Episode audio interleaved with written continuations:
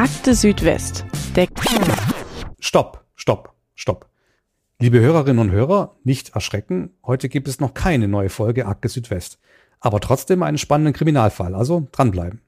Man könnte nämlich sagen, Akte Südwest hat ein kleines Schwesterlein bekommen. Und ja, wir sind ein bisschen stolz. Und dazu begrüße ich heute einen alten Bekannten, wenn man so will, nämlich Jonas Bläser vom Schwäbischen Tagblatt in Tübingen. Hallo Jonas. Hallo Roland, es ist mir wie immer eine Ehre, bei Akte Südwest zu Gast zu sein. Vielen Dank für die Einladung.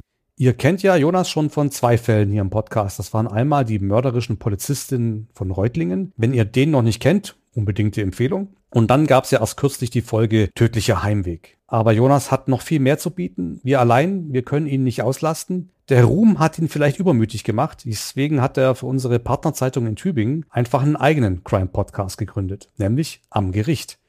Das war doch alles so richtig, oder, Jonas?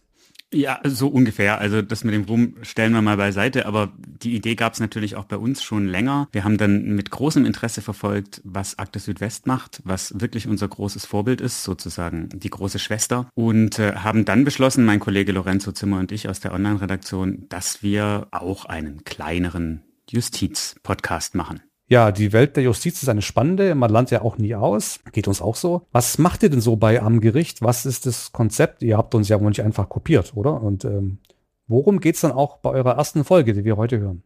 Nein, wir würden euch natürlich nie einfach kopieren, schon weil bei euch die großen, die dramatischen, oft ja auch die wirklich blutigen Kriminalfälle aus dem Südwesten laufen. Unser Konzept ist ein kleines bisschen anders. Ich bin ja viele Stunden am Gericht als Justizberichterstatter für das Schwäbische Tagblatt in der Tübinger Doblerstraße, wo nicht nur das Landgericht, also das Gericht für die schweren Fälle, sondern auch das Amtsgericht seinen Sitz hat und ähm, finde es einfach wahnsinnig spannend, wie die Menschen in dieser Justizmaschine Gerechtigkeit produzieren wollen, wie der Staat, wie wir als Gesellschaft die Regeln durchsetzen und das ist oft so ausdifferenziert, dass es erklärungsbedürftig ist und das macht uns Spaß, meinem Kollegen Lorenzo Zimmer und mir. Und deswegen nehmen wir auch die kleineren Fälle bei uns auf. Also vielleicht auch nur den gefälschten Parkausweis oder die Dinge, die uns allen vielleicht mal passieren könnten und uns, wenn es dumm läuft, auf eine Anklagebank bringen. In unserer ersten Folge, die ihr gleich hören könnt, da geht es allerdings um ein brutales Verbrechen, das in Tübingen in aller Öffentlichkeit geschehen ist, auf dem Holzmarkt an der Stiftskirche. Und es geht um einen Angeklagten, der in den Tagen und Wochen nach der Tat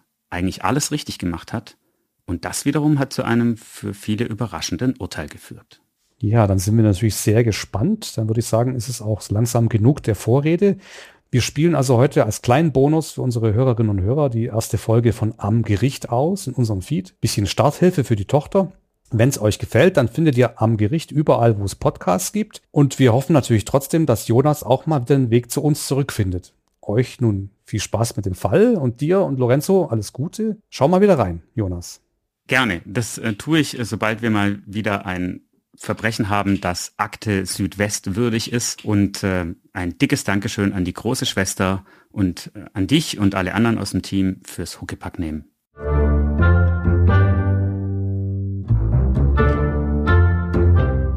Am Gericht, der Gerichtspodcast des Schwäbischen Tagblatts aus Tübingen. Herzlich willkommen bei Am Gericht, dem Justizpodcast des Schwäbischen Tagblatts. Wir grüßen Sie herzlich aus dem Tagblattgebäude direkt am Neckar. Mein Name ist Lorenzo Zimmer. Ich bin Redakteur beim Schwäbischen Tagblatt und mir gegenüber sitzt mein geschätzter Kollege, unser Gerichtsreporter des Hauses, Jonas Bläser. Hallo Jonas. Hallo Lorenzo. Sie, liebe Hörerinnen und Hörer, hören es vielleicht an meiner Stimme. Du, Jonas, du kannst es ja auch äh, in meinen Mundwinkeln sehen. Ich habe äh, gute Laune. Hast du eine Ahnung, warum? Sag's mir. Es ist die erste Folge unseres neuen Podcasts, auf den wir uns schon sehr lange gemeinsam freuen und den wir lange vorbereitet haben. Ich bin sehr gespannt, was du aus den Sälen des Tübinger Gerichts ähm, mitgebracht hast und was du uns zu erzählen hast. Ähm, denn im Justizpalast in der Doblerstraße in Tübingen wird ja so ziemlich alles verhandelt, richtig? Ja, also im Justizpalast äh, in der Doblerstraße sitzen ja sowohl das Amtsgericht mit dem Schöffengericht wie auch das Landgericht. Das bedeutet, dass äh, alles, was hier im Kreis an Kriminalität passiert, vom Ladendiebstahl äh, bis zum Mord, wird, wenn es vor Gericht angeklagt wird und dort verhandelt wird, dort verhandelt. Spannend. Du hast uns ja für die erste Folge ähm, schon mal einen Fall mitgebracht. Worum soll es denn gehen? Heute soll es um ein brutales Verbrechen gehen, das in Tübingen an aller Öffentlichkeit geschehen ist, bei dem ein Mann schwer verletzt wurde und bei dem am Ende doch der Täter nach der Tat fast alles richtig gemacht hat, was ein Täter richtig machen kann. Klingt wirklich interessant. Ähm, ich bin sehr gespannt, was du uns da ähm, im Einzelnen erzählen wirst. Vielleicht ähm, treten wir erstmal einen Schritt zurück und springen an die Stelle, ähm, denn du bist ja Journalist beim Tagblatt ähm, und kriegst dann von solchen Fällen vermutlich äh, von der Polizei mit. Also da gibt's ähm, Polizeimeldungen. wie hast du denn das erste Mal von diesem Fall gehört? Das erste Mal von dem Fall gehört habe ich durch die Polizeimeldung, wie du richtig sagst. Die kam rein an einem Freitag im Juli 2014 und die berichtete von einem wirklich brutalen Verbrechen an dem öffentlichen Platz Tübingens, der so eine Art Freilichtwohnzimmer ist, nämlich dem Tübinger Holzmarkt jeder, der in äh, Tübingen aufgewachsen ist, dazu zähle auch ich, ähm, kennt natürlich den Holzmarkt und kennt den Holzmarkt auch als dieses abendliche Wohnzimmer, vor allem in den Sommermonaten, von dem du sprichst. Da sitzen immer unheimlich viele Leute jeden Alters und ähm, trinken gemütlich ähm, einen Wein oder oder auch Longdrinks ähm, und sitzen da gemeinsam. Also die Stimmung habe ich innerlich ganz gut vor Augen. Da gehen wir dann vielleicht nachher auch noch mal ähm, ein bisschen ein bisschen genauer drauf drauf ein. Was hast du denn gedacht? Was hat es denn in dir ausgelöst, als du diese Polizeimeldung das erste Mal äh, gelesen hast? Also ich habe mir gleich gedacht, da muss man jetzt sofort nachfragen, denn das ist ein wirklich öffentlicher Platz. Das ist sozusagen im Herzen der Stadtgesellschaft. Und da, so äh, vermeldete es die Polizeimeldung, hat ein junger Mann einem äh, etwas älteren Mann auf den Treppen der Stiftskirche, wo da eben immer alle sitzen, mehrfach den Schädel gebrochen der schwebt in Lebensgefahr. Und das ist, also wenn ein Verbrechen so öffentlich geschieht, wie es damals geschah, dann ist das außergewöhnlich und natürlich sofort ein Riesenthema in der Stadt die Aufarbeitung dieser Geschehnisse von diesem Abend ähm, hat dann ja mehrere Prozesstage in Anspruch genommen. Das war dann ähm, ein mehrtägiges Verfahren, bei dem du selbst im Gerichtssaal auch zugegen warst und für uns fürs Tagblatt äh, berichtet hat, hast. Ähm, ich würde jetzt nochmal ähm, ganz kurz zurückspringen vom Verfahren sozusagen auf den eigentlichen Tatabend und ähm, mal kurz versuchen mit dir ähm, zu klären, was denn an dem Abend passiert ist, also wie es sich zugetragen hat. Aus der angesprochenen Polizeimeldung würde ich äh, ganz kurz zitieren. Ähm, den Anfang, die ersten Sätze, die ist äh, relativ lang, ähm, aber zumindest mal so den Einstieg, wie sich sowas anhört. Also, da steht dann drüber, gemeinsame Pressemitteilung der Staatsanwaltschaft Tübingen und des Polizeipräsidiums Reutlingen. Ein 32-Jähriger ist am späten Donnerstagabend auf dem Holzmarkt in Tübingen niedergeschlagen und lebensgefährlich verletzt worden. Die Polizei konnte einen 20-jährigen Tatverdächtigen festnehmen. Die Ta Tatbeteiligung eines weiteren Tatverdächtigen muss noch geklärt werden. Die Polizei wusste zu dem Zeitpunkt natürlich noch nicht, ob und wie der andere an der Sache auch beteiligt ist. Ich denke, es ist das Beste, wenn wir uns einfach mal den Abend ähm, und den möglichen Tathergang ähm, vergegenwärtigen und uns einfach mal fragen, was war an dem Abend los? Was ist passiert? Jonas, was kannst du aus heutiger Perspektive sagen? Was hat sich zugetragen? Also für den Täter und seinen Begleiter, das war ein Freund von ihm, hat der Abend eigentlich fröhlich begonnen. Denn die beiden hatten was zu feiern. Sie haben nämlich ihre Gesellenprüfung bestanden. Mhm. Beide sind Handwerker und an jenem Abend hatten sie beschlossen, dass sie nach Tübingen fahren und durch die Clubs ziehen. Da hatten sie sich eine Flasche Wodka und zwei Flaschen Orangensaft gekauft und wollten eben, wie viele andere das auch tun, auf dem Holzmarkt vorglühen. Nichts Unübliches. Ein ganz normales Verhalten auch, wenn man was zu feiern hat. Also man muss dazu sagen, der eine ist 19, der ähm, Täter ist 20 Jahre alt gewesen zu dem Zeitpunkt. Und dann saßen die da eben und haben ein bisschen getrunken und haben sich unterhalten und hin und wieder mussten sie pinkeln. Da gab's äh, keine Toiletten am Holzmarkt, mhm. beziehungsweise nur in, den, in der angrenzenden Gastronomie. Und die sind dann über ein kleines Gitter, das dort ähm, ähm, neben der Kirche ist, ein bisschen abgetrennter Bereich, sind sie drüber geklettert und waren dort eben pinkeln. Mhm. Ganz in der Nähe dieses Gitters saß das spätere Opfer, ein ähm, Obdachloser, der einen kleinen Hund dabei hatte, das war nicht sein Hund, sondern der Hund eines Bekannten, aber er war an diesem Abend für ihn verantwortlich. Und diesen Hund hat er in ein T-Shirt gewickelt, den hat man vielleicht auf den ersten Blick auch nicht gesehen. Es ist ein Sommerabend, äh, da war es dann auch schon bald dunkel, glaube ich, wenn ich das richtig in Erinnerung habe, war es so gegen 22 Uhr, müsste ich aber nochmal nachschauen. Die Polizeimeldung spricht von 23.30 Uhr äh, als Zeitpunkt, wo die Auseinandersetzung dann ähm, körperlich wurde und ausbrach. Also das wird wahrscheinlich einen Vorlauf ge gehabt haben, ähm, denn die beiden haben sich ja, bevor der erste Schlag fiel, schon mal getroffen. Dazu kommen wir ja jetzt. Ja, es war also später, jedenfalls war es schon dunkel und Offensichtlich hatte der Sorge, dass wenn die eben über dieses Gitter wieder zurückklettern und runterspringen von dem Gitter, dass sie an den ähm, Hund dran äh, kommen oder den verletzen könnten oder so.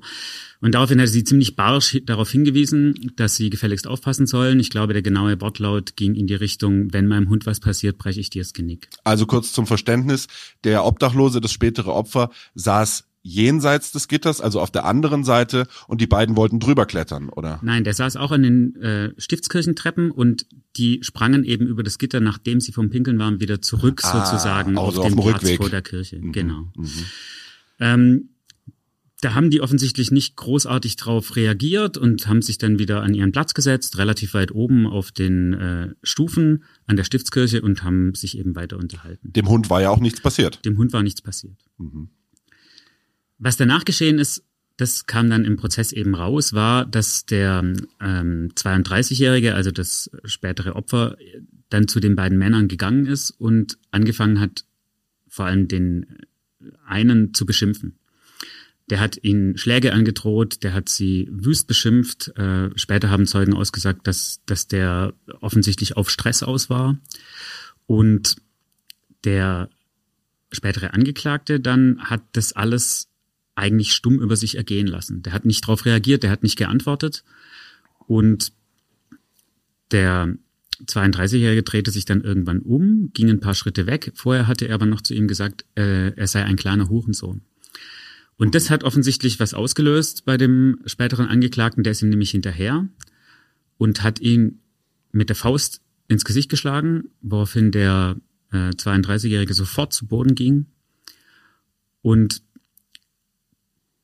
darauf wurden dann auch Leute aufmerksam. Mhm. Noch bevor aber jemand eingreifen konnte, hat er den Fuß gehoben über den am Boden liegenden und hat von oben mit voller Wucht nach unten auf dessen Schädel getreten. Heftig.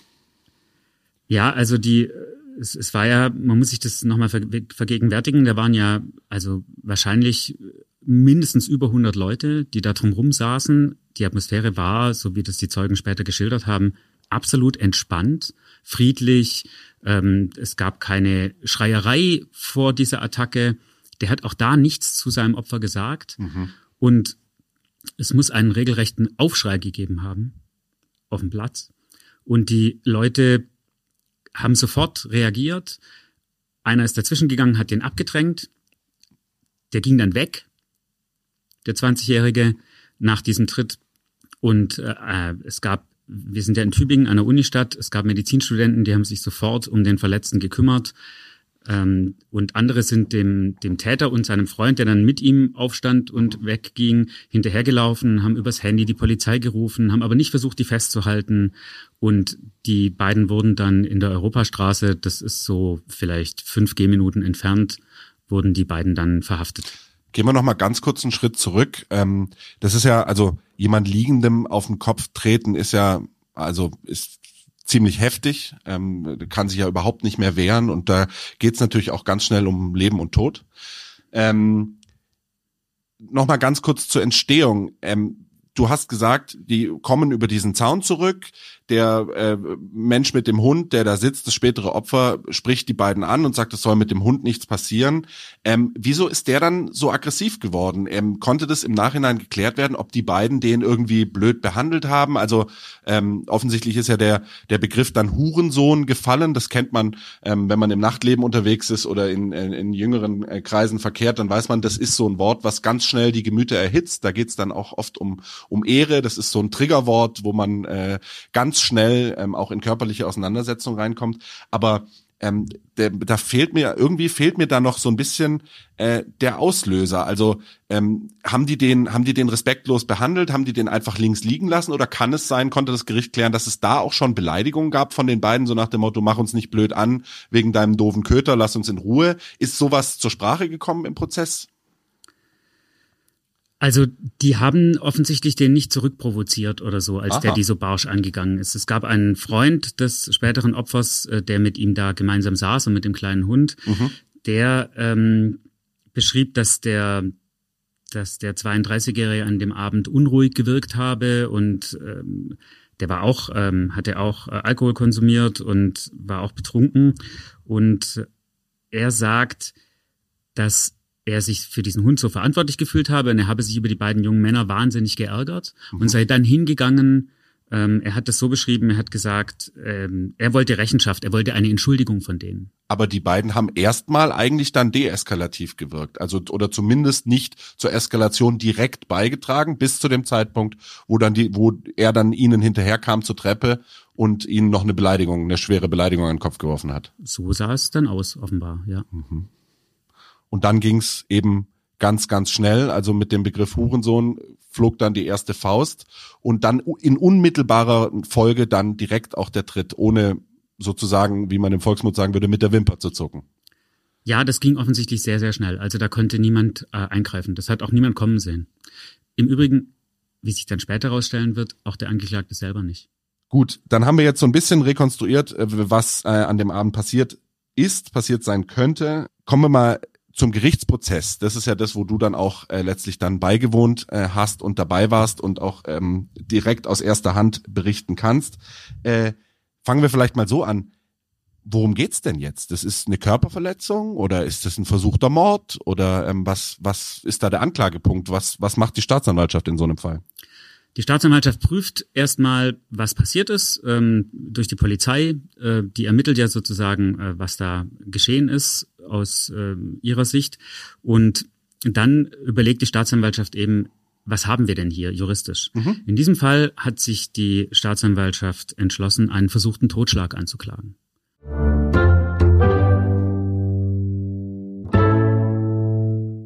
Das sagt das Gesetz.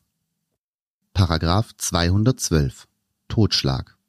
Wer einen Menschen tötet, ohne Mörder zu sein, wird als Totschläger mit Freiheitsstrafe nicht unter fünf Jahren bestraft.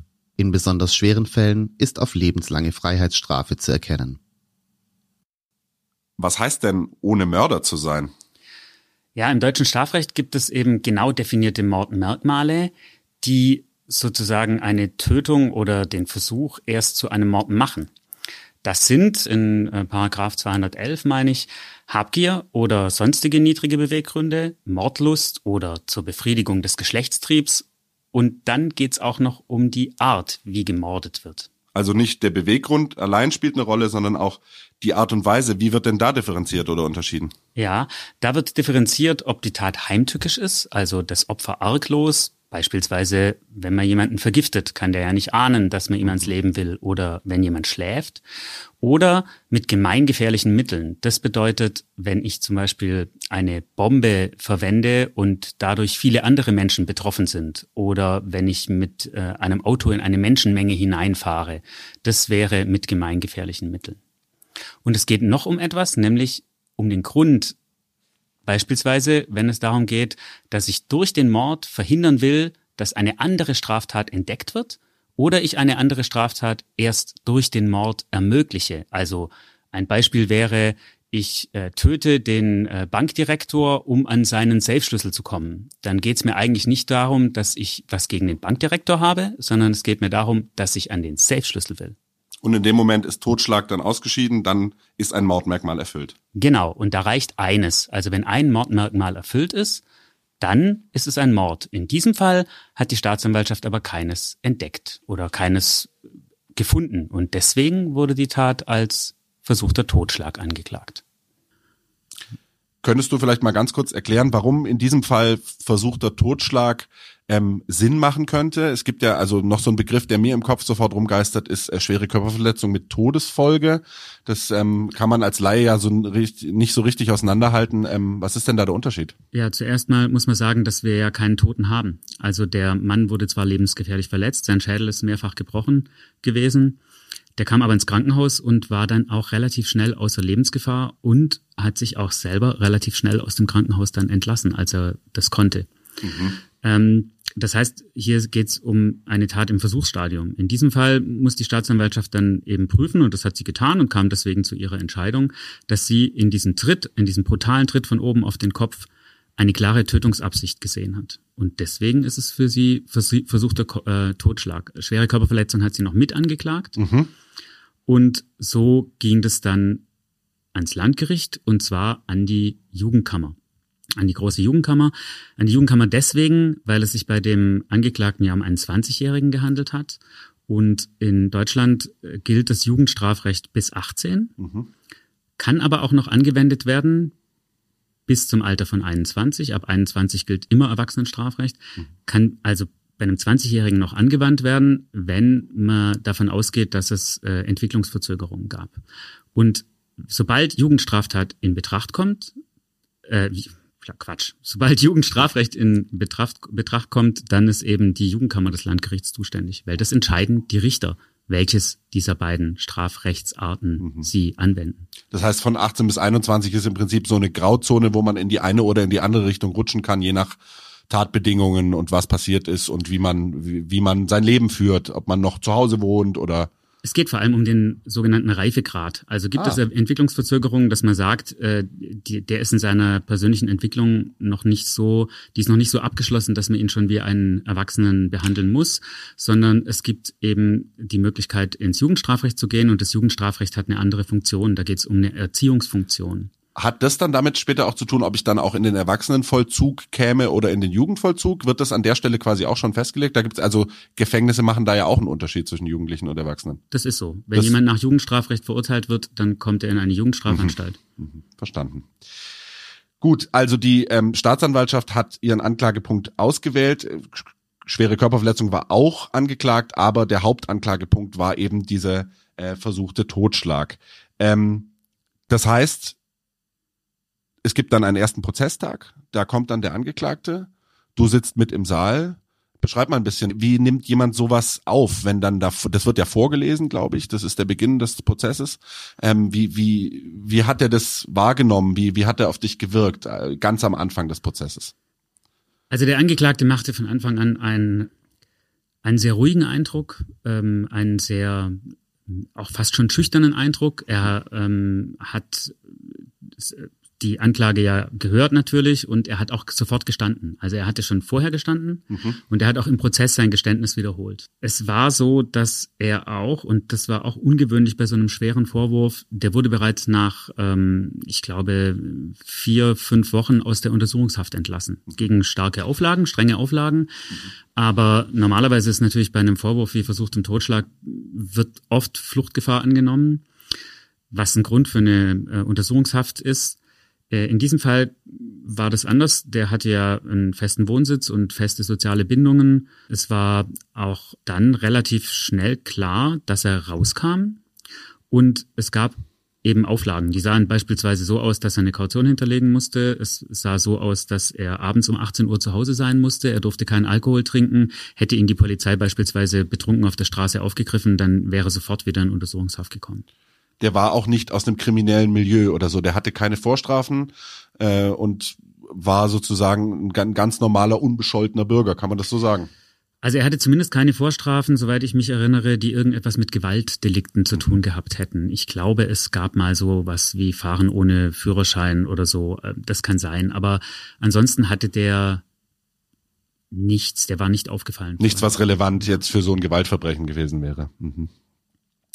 Ähm, Gut, wie, wie reagiert, wie reagiert jemand mimisch und, und körperlich, wenn er hört, dass ihm vorgeworfen wird, einen anderen Menschen oder versucht zu haben, einen anderen Menschen ähm, in den Tod zu reißen. Das, wie, also du sagst äh, ruhig, fast schüchtern, ähm, bricht, bricht der dann in Tränen aus? Oder also wenn ich mir das vorstelle, dass ähm, sowas mir in meiner Jugend passiert wäre, ähm, ne, wir haben alle schon mal Situationen erlebt, wo man vielleicht auch mit jemand aneinander gerät. Das ist ja, ist, war das schlimm für den? Wie hat der, wie hat der das aufgenommen? Also von der Anklage wusste er natürlich schon vor Prozessbeginn. Mhm. Wie er mhm. das dann aufgenommen hat, kann ich dir natürlich nicht sagen. Aber im Gerichtssaal wirkte er ernst, fast ein bisschen in sich gekehrt. Ähm, das mit dem Tritt, das, da hat er gesagt, kann er sich gar nicht genau dran erinnern. Ich glaube, das war vor allem auch so ein bisschen ein Selbstschutz, äh, mhm. äh, dass er da nicht, noch nicht so richtig bereit war, das wirklich so ganz einzuräumen, was er da getan hat. Ähm, interessant war, dass gleich am Anfang einer der ersten Zeugen oder vielleicht sogar der erste Zeuge war ja das Opfer. Das Opfer kam also in den Gerichtssaal und sagte dort aus. Wie lang war die Dauer zwischen dem Geschehen und dem ersten Prozesstag? Also war der wieder schon schon wieder voll geheilt oder kam der? Wie kann man sich das vorstellen? Kommt er da mit einem Verband um den Kopf? Nein, das dauert natürlich alles sehr viel länger. Also wir, wir sind jetzt im April des folgenden Jahres, 2015. Mhm. Also viele Monate später. Ich meine, da hat der äh, Prozess damals begonnen, Mitte April. Mhm. Ähm, ganz geheilt hat, ist er ohnehin nicht gewesen, denn der hatte ähm, schwere Folgen von diesem mehrfachen Schädelbruch. Also der hört auf einem Ohr nahezu nichts mehr oh yeah. und der hat auch ähm, Probleme mit der Sehkraft gehabt, daran erinnere ich mich noch.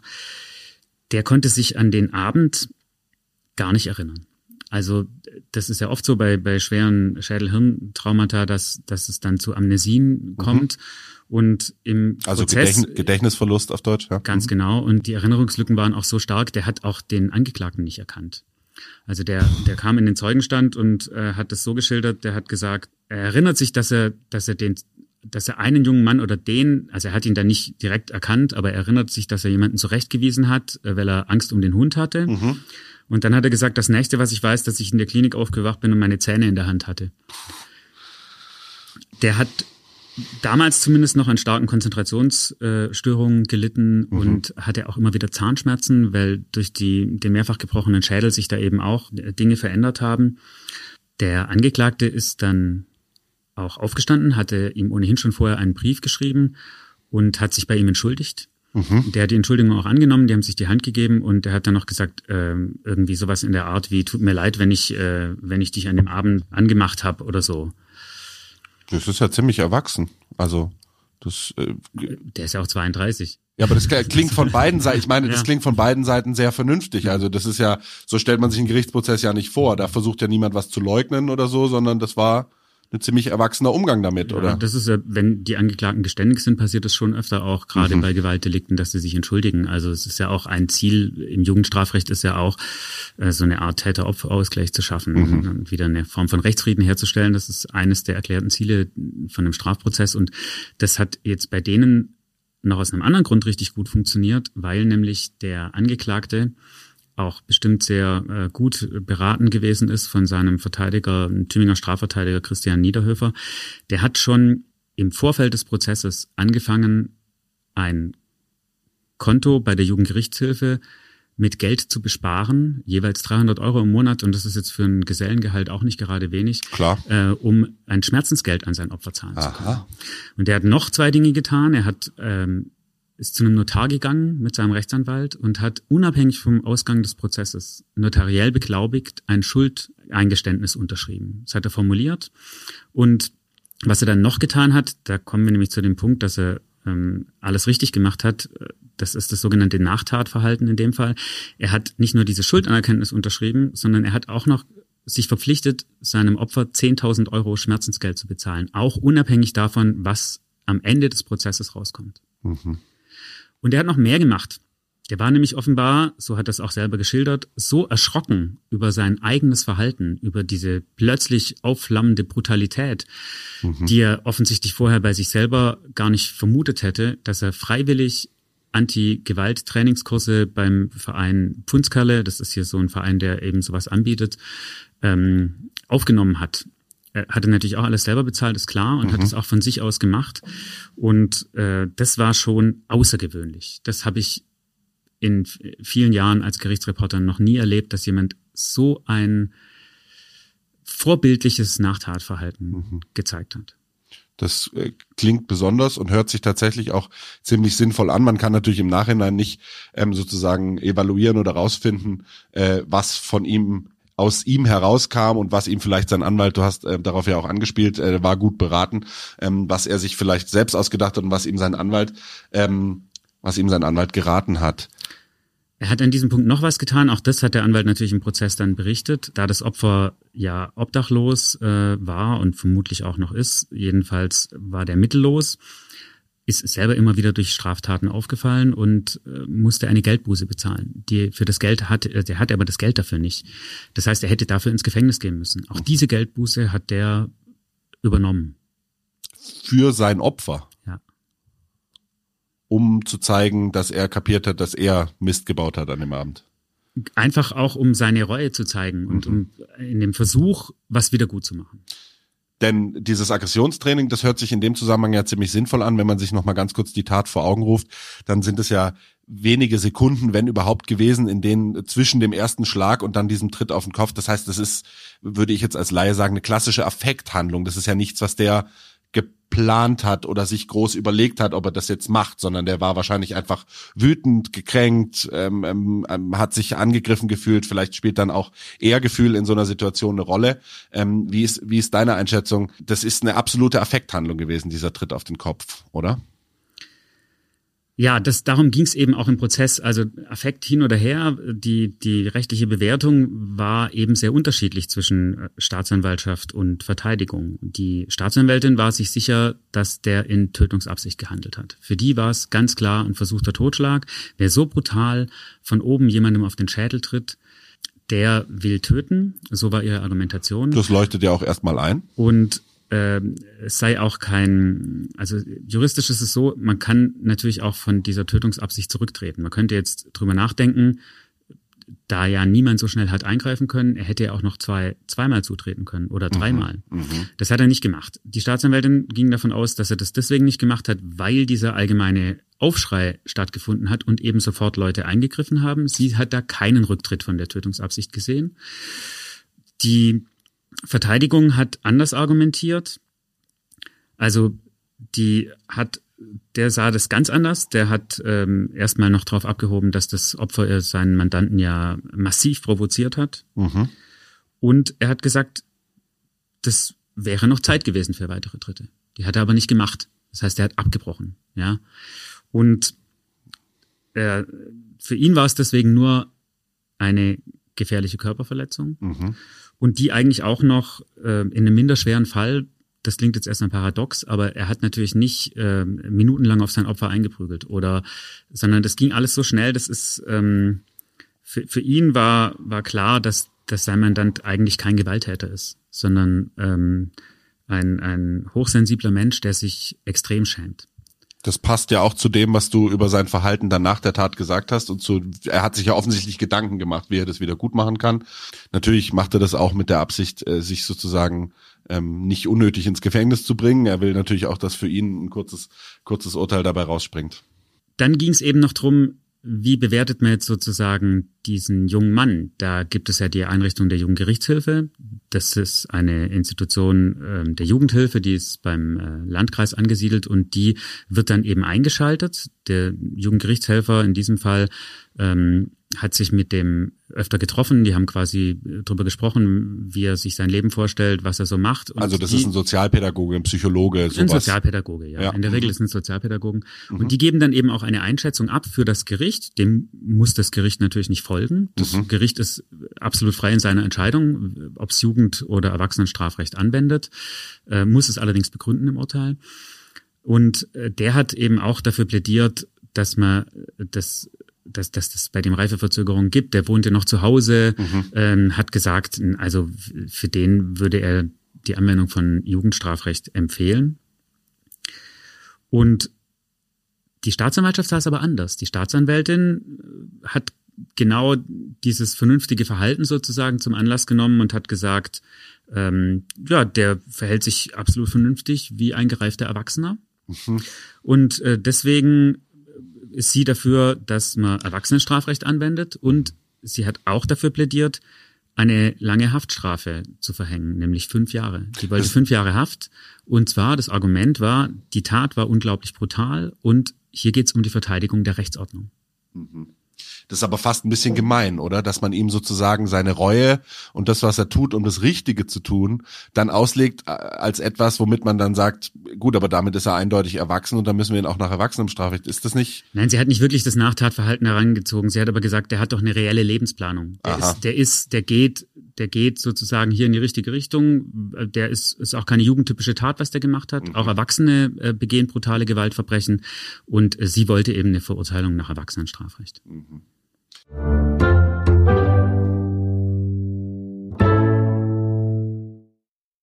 Also, ich fasse ganz kurz zusammen. Zwei wesentliche Differenzen zwischen der Staatsanwaltschaft und der Verteidigerebene, zwar im Anklagepunkt. Die ähm, Staatsanwaltschaft fordert versuchten Totschlag, ähm, Verurteilung wegen versuchten Totschlags. Die ähm, Verteidigung möchte auf eine schwere Körperverletzung raus. Gefährliche Körperverletzung und sie hat ähm, eine Bewährungsstrafe beantragt. Verneint also die Tötungsabsicht beim Tritt. Ähm, und der zweite Unterschied ist, äh, die Staatsanwaltschaft möchte ihn nach Erwachsenenstrafrecht ähm, beurteilt wissen ähm, und die Verteidigung möchte auf ein Jugendstrafrecht raus, was auf der Hand liegt, denn da winken ja dann in Anführungsstrichen mildere Urteile. Kommen wir mal darauf, wie hat denn das Gericht das Ganze wahrgenommen? Du hast gesagt, es wurden mehrere Zeugen befragt. Ich nehme mal an, das Opfer, die beiden Täter. Ähm, es gab nur einen Täter. Der andere hatte nichts gemacht das kam dann im Gerichtsprozess raus. Denn das in der war schon vorher klar, sonst wäre er auch angeklagt gewesen. Der war nur dabei. Der, der stand nur dabei. einfach daneben. Der, hat, der, konnte gar nichts dafür, was sein Kumpel macht. Und der hätte, und kommt man dann an so einen Punkt, dass man sagt, der hätte vielleicht seinen Kumpel davon abhalten müssen, sowas zu machen? Also Unterlassung irgendwie? Nein, also in dem Fall stand es überhaupt nie zur Debatte. Da saßen ja auch Leute direkt daneben, das hat keiner kommen sehen. Mhm. Da konnte, hätte man auch nicht eingreifen können. Also es ist jetzt nicht so, dass man sagt, dass man die Leute drumherum fragt, warum habt ihr nichts gemacht? Nein. Mhm. Gut, ähm, das Gericht äh, kam dann letztlich ja irgendwann zu einem Urteil ähm, und auf dem Weg dahin muss es ja versucht haben zu rekonstruieren, was stimmt denn nun? Also äh, sozusagen haben wir eine Tötungsabsicht, haben wir keine Tötungsabsicht? Ich nehme an, da ist auch wahrscheinlich sind wahrscheinlich auch die Aussagen des Täters selbst ähm, ganz ganz entscheidend gewesen. Ähm, hat er auch hier wieder, wie du gesagt hast, alles richtig gemacht im Prozess selbst? Ja, da konnte er abgesehen von seinem Geständnis und der Entschuldigung ja nicht so wahnsinnig viel tun. Er hat sich natürlich nochmal entschuldigt, auch in seinem letzten Wort, hat nochmal betont, dass er nicht töten wollte mhm. und dass es ihm wahnsinnig leid tue. Die Kammer hat ja eine aufwendige Beweisaufnahme mit Sachverständigen. Es gab natürlich auch noch einen Gerichtsmediziner, der ähm, die Verletzungen bewertet hat und der gesagt hat, na klar, kann man daran sterben. Mhm. Ähm, es waren ja auch, müssen ja auch zig Zeugen dabei gewesen sein. Also da auf dem Holzmarkt, wenn ich mir jetzt so einen Sommerabend auf dem Holzmarkt vorstelle, da sind ja mindestens 100 Leute zugegen. Und da sitzen ja einige von denen auch nah genug dran, um wirklich was mitzubekommen. So ist es. Wenn ich mich richtig erinnere, waren es fünf Verhandlungstage und äh, die Anzahl der Zeugen weiß ich jetzt nicht mehr, aber es waren sehr viele Studierende, die auf dem Holzmarkt waren mhm. und davon waren auch etliche als Zeugen vor Gericht geladen. Ich würde mal sagen so fünf bis sieben vielleicht. Und deren Aussagen haben sich gedeckt? Deren Aussagen, also die haben natürlich unterschiedliche Dinge wahrgenommen. Mhm. Äh, es waren auch Leute dabei, die eben sich dann direkt um den Verletzten gekümmert haben. Die haben auch die Verletzungen als so schwer, offensichtlich so schwer beschrieben, dass sie gesagt haben, sie dachten, der steht nicht mehr auf, was er übrigens dann tatsächlich getan hat und noch versucht hat wegzulaufen. Mit gebrochenem Schädel. Mit gebrochenem Schädel, mehrfach gebrochenem um Schädel. Die haben ihn dann aber festgehalten, eben bis der Notarzt kam. Und alle waren von der Brutalität absolut schockiert. Also es waren welche dabei, die haben gesagt, sie kennen Schlägereien von Schützenfesten oder sonst wie, aber sowas hätten sie noch nie erlebt. Und was allen auch gemein war, war, dass sie mit Grausen an das Geräusch zurückgedacht haben, das offensichtlich so laut war, dass es deutlich vernehmbar war für viele der Umsitzenden. Du meinst das Geräusch des brechenden Schädels? Genau. Ähm, gruselig, wenn ich das so sagen darf. Ja.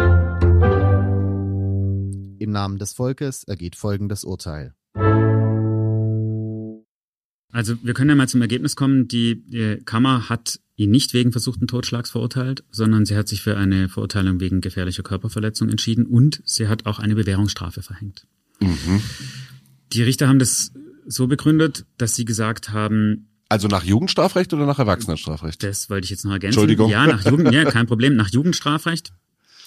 Und sie haben gesagt, es, äh, es gibt Fälle, in denen man sofort erkennt, dass Tat und Täter in einem krassen Missverhältnis stehen. Also die, die haben gesagt, auch sie bringen diesen brutalen Angriff nicht wirklich mit dem jungen Mann, der hier im Gerichtssaal sitzt, zusammen. Mhm. Sie gehen nicht davon aus, dass es einen Tötungsvorsatz gab, der sei nicht nachweisbar.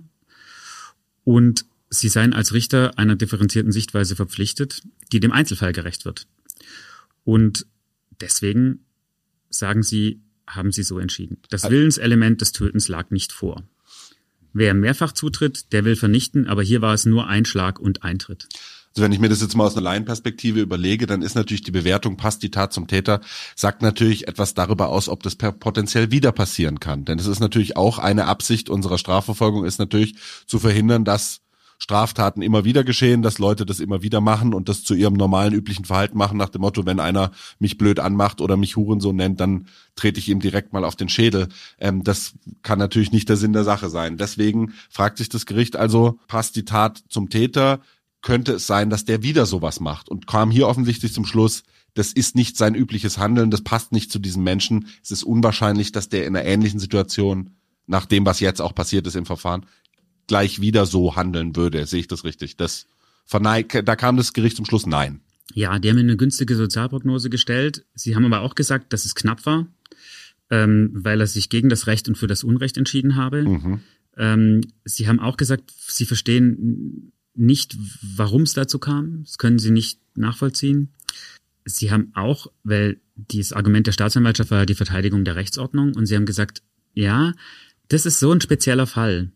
Der ist ähm, so ungewöhnlich, dass wir jetzt trotzdem so entscheiden, obwohl sie dieses Argument natürlich äh, prinzipiell teilen.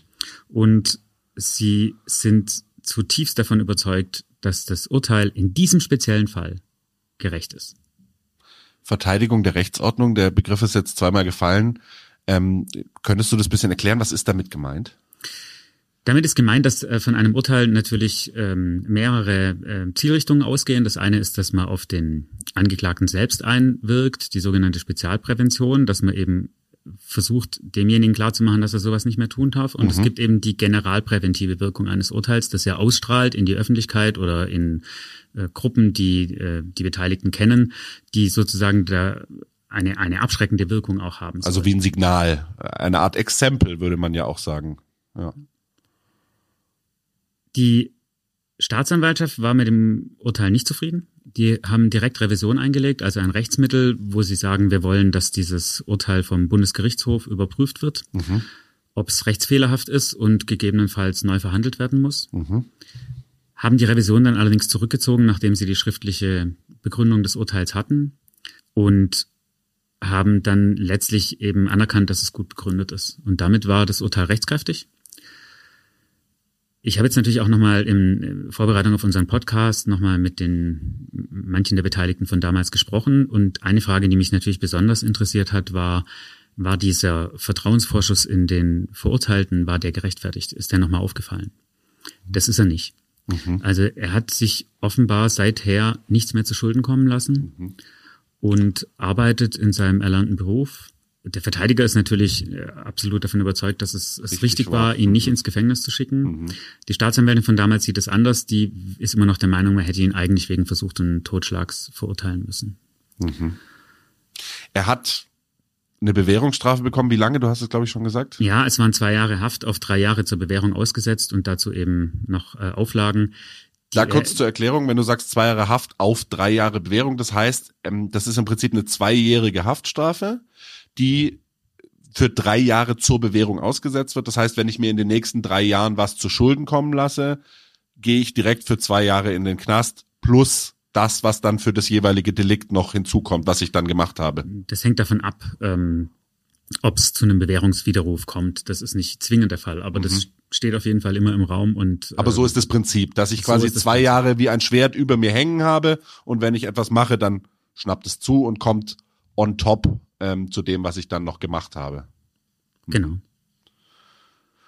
Okay, ähm, jetzt sind wir beim Urteil.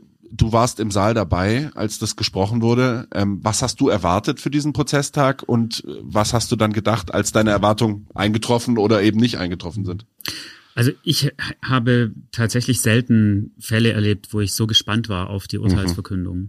die übrigens nicht am gleichen Tag wie die Plädoyers stattgefunden hat, sondern erst einige Tage später. Das wird bestimmt auch keine angenehme Zeit für den Angeklagten gewesen sein.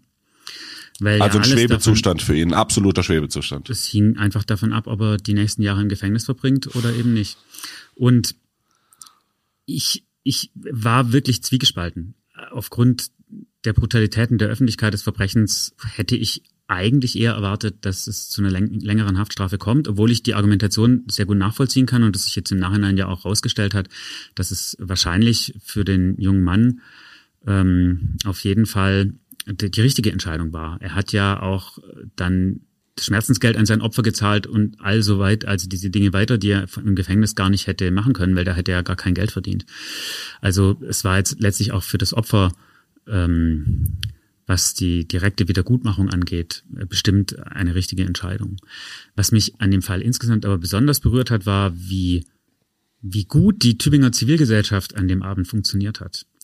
Dass an dem Abend auch die Leute auf dem Holzmarkt alles richtig gemacht haben. Dass sie Hilfe geleistet haben, dass sie den Täter verfolgt haben, ohne zu versuchen, ihn selbst ähm, festzunehmen. Zu stellen. Mhm. Und das fand ich ehrlich gesagt gerade angesichts dieser brutalen Attacke absolut ermutigend. Mhm. Also die jungen Leute, die da mit auf dem Holzmarkt saßen, zumindest nicht alle, haben nicht weggeschaut, sondern ähm, haben, haben eingegriffen und ähm, haben dann auch dazu beigetragen, dass der Täter gefunden werden konnte, denn sie haben ihn verfolgt und die Polizei informiert. Und sie haben auch als Zeugen im Gericht wirklich ähm, gut und unparteiisch ihre, ihre Zeugenaussagen abgeliefert. Gut, ähm, Jonas, ich danke dir sehr, dass du dir die Zeit genommen hast, uns diesen Fall hier zu schildern. Ähm, macht mich, äh, vielleicht hört man es auch ein bisschen an meiner Stimme, macht mich irgendwie, ich will nicht andächtig sagen, aber äh, nachdenklich sowas, ähm, weil es eben doch eine Situation ist, wie ich sie als äh, einer, der in Tübingen aufgewachsen ist, auch schon hundertmal erlebt habe, dass man vielleicht einen über den Durst trinkt auf dem Holzmarkt und dann mit irgendjemandem in einer Blödelei, die als Blödelei beginnt, aneinander gerät ähm, und dann verhärten sich die Fronten. Und wie nah dann tatsächlich der Tod und auch ähm, wirkliche Gefängnisstrafen bei sowas dann äh, sein können, das ist, äh, das macht, stimmt mich schon nachdenklich. Also es bleibt absolut ähm, erfreulich, dass die Zivilgesellschaft in Tübingen an diesem Abend, wie du sagst, gut reagiert hat und ähm, lässt hoffen, dass ähm, wenn solche Dinge passieren, äh, die ja leider immer wieder passieren können, äh, vor allem wenn Alkohol getrunken wird oder Drogen genommen werden, ist es irgendwie tröstlich, dass es dann doch Menschen gibt, die die eingreifen, die sich richtig verhalten.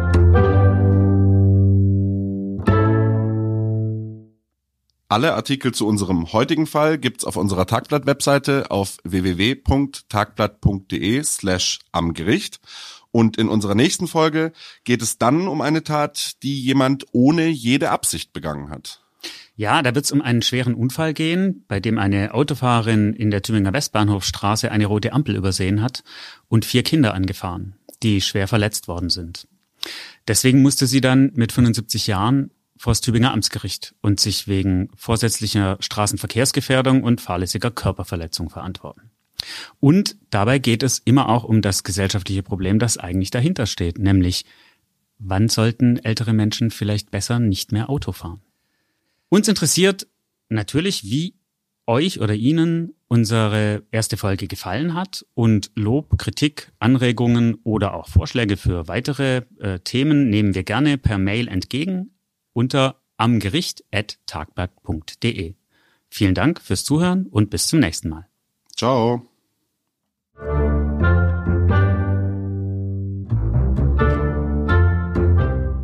Am Gericht, der Gerichtspodcast des Schwäbischen Tagblatts aus Tübingen.